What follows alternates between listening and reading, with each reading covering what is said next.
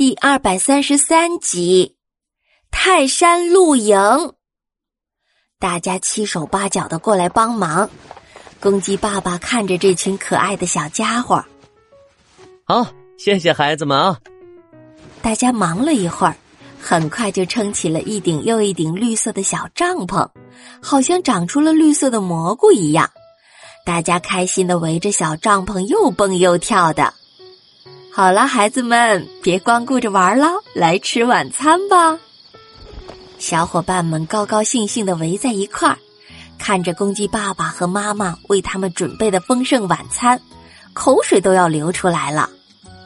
啊啊，好丰盛的晚餐啊！谢谢鸡爸爸、鸡妈妈。是呀，辛苦您啦！小家伙们大口大口的吃着。突然听到一声大大的饱嗝，大家一看，原来是小公鸡，摸着自己圆滚滚的肚皮，嘻嘻的笑着。小公鸡看着妈妈问：“嗯，妈妈，我们吃饱了，可以去外面玩一会儿吗？”“ 好，好，好，但是不能跑太远哦。”小伙伴们一块坐在山顶上，俯瞰着山下。满地都是璀璨迷人的灯光，大家惊得下巴都快掉下来了。珍珍指着山下的灯光说：“哇，你们瞧，下面是天上掉落的星星吗？五颜六色，好漂亮啊！呵，这么多星星，是不是有上万颗那么多呀？一定有上万颗。看着看着。”小狗特特打起了哈欠，打哈欠可是会传染的哟。小家伙们接二连三打起了哈欠，身后的鸡妈妈看见了，摇摇头，走到孩子的身边：“ 宝贝们，是不是都困了？来来来，都回帐篷里睡觉啦！”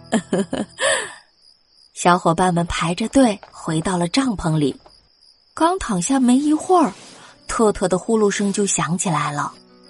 可是珍珍却翻来覆去，怎么也睡不着。